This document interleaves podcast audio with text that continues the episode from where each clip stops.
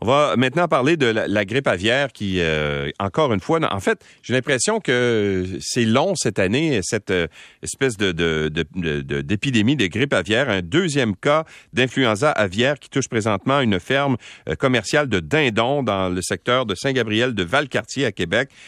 chez les producteurs, la grippe aviaire qui menace aussi les fous de bassin, qui est présentement, donc, dont la population est présentement décimée sur l'île Bonaventure, également à Gaspésie aux, îles de la Madeleine. Qu'est-ce qui se passe? Alors, Pierre-Olivier Boudreau est biologiste qui se spécialise dans les oiseaux et il est directeur euh, de la conservation pour la Société pour la nature et des parcs. Bonjour, Monsieur Boudreau.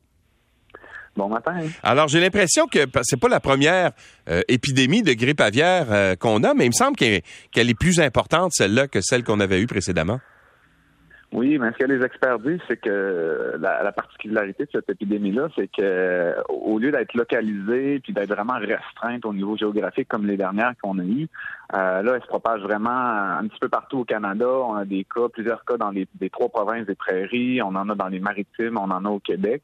Et puis, euh, elle persiste dans le temps aussi. C'est ça qui, commence à inquiéter les experts. Euh, puis là, c'est ça, il y a des Évidemment, là, il y a les, producteurs, euh, les éleveurs qui sont touchés. Donc, euh, oui, on est dans une épidémie qui est, euh, qui est peut-être plus, plus inquiétante que les précédentes. Bon, comment ça comment ça se transmet cette cette grippe aviaire? Parce que on peut comprendre que des oiseaux qui sont dans un élevage et donc confinés dans un espace clos près les uns des autres puissent se transmettre la, la, maladie, mais quand on voit par exemple des fous de bassin euh, à l'île Bonaventure qui meurent littéralement parce qu'ils sont atteints de cette grippe-là. On a du mal à comprendre comment ça a pu se transmettre dans la nature. Ben, en fait, il faut il faut étudier pour ça les, cycles biologiques des animaux. Euh, ben, un peu comme nous, les animaux voyagent. Là, on vient on vient de, en fait, les animaux, là, au début du printemps, bon, il y a une période de migration. Donc, ça, c'est sûr que c'est un moment où, euh, où le virus peut se propager. Donc, on, on suspecte là, que, que, le virus serait arrivé d'Europe. Il y a eu des, euh, des débuts d'éclosion euh, dans le coin de l'Irlande, l'Islande, etc.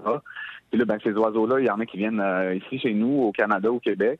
il y en a qui viennent du sud aussi. Donc, il y a la migration, puis ensuite de ça, il y a la période de nidification. Donc, l'exemple des fous de bassin est, est très est très éloquent dans le sens où là, on a des, des milliers d'oiseaux qui sont rassemblés sur l'île Bonaventure.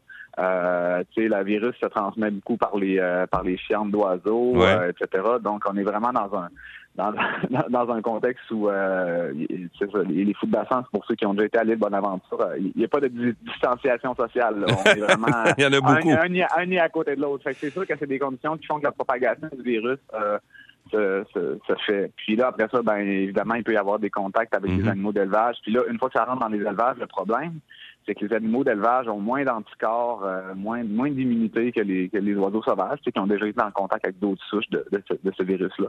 Fait que là, ça se propage vraiment comme une traînée de poudre dans les élevages. Est-ce que il euh, y, a, des euh, populations d'oiseaux qui sont qui sont menacées en ce moment? On parlait bien sûr des fous de bassin, là, qui sont des, des, des oiseaux spectaculaires, magnifiques et qui sont très présents à certains endroits.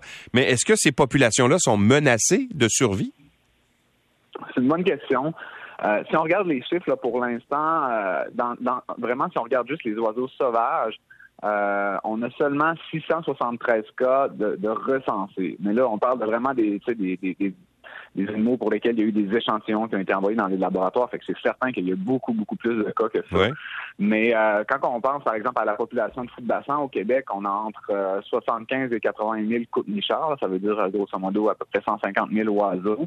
bon, est-ce qu'on est-ce qu'on doit s'inquiéter? À l'heure actuelle, probablement que l'impact sur la population est assez est quand même assez marginal, somme toute mais ça ne veut pas dire que, que la situation n'est pas à surveiller.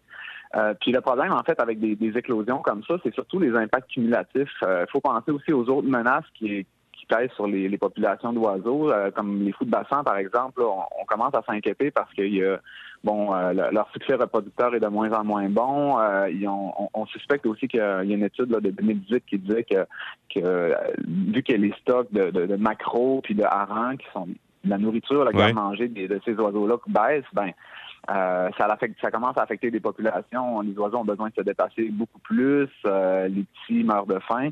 Fait que c'est surtout les, euh, les impacts cumulatifs des éclosions puis des autres menaces qui, qui, viennent qui viennent, disons, poser un risque pour les, ces, populations-là. Puis là, il y a aussi le réchauffement des eaux de surface. il semblerait que les poissons vont plus creux dans l'eau. Puis, fait que c'est, c'est, c'est, pas nécessairement juste l'épidémie, mais c'est le fait qu'il y a d'autres facteurs de combiner qui, qui, qui d'oiseaux sauvages.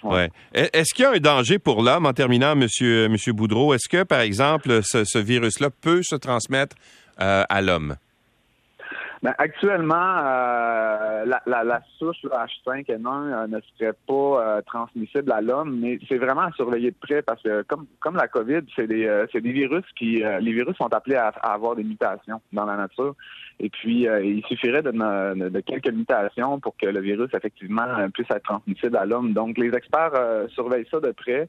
Les, les on, on, encourage vraiment les gens là, si jamais vous trouvez des oiseaux morts à, à ne pas les toucher puis à les, à les, à les déclarer ou en tout cas du moins à vous mettre des gants puis à disposer des oiseaux. Donc, il faut quand même vraiment prendre des précautions parce que euh, c'est ça, ça se pourrait éventuellement qu'il y ait des mutations puis que ça soit euh, que, mhm. ça affecte l'être humain, mais pour l'instant, il euh, n'y a, pas de danger. Là. On peut continuer à consommer de la volaille, etc. Puis, il n'y a pas de transmission à l'humain. Monsieur Boudreau, merci d'avoir été avec nous. Ça fait plaisir. Au revoir. Pierre-Olivier Boudreau est biologiste et se spécialise dans les oiseaux. Alors, donc, bien sûr, cette grippe aviaire qui inquiète bien des gens.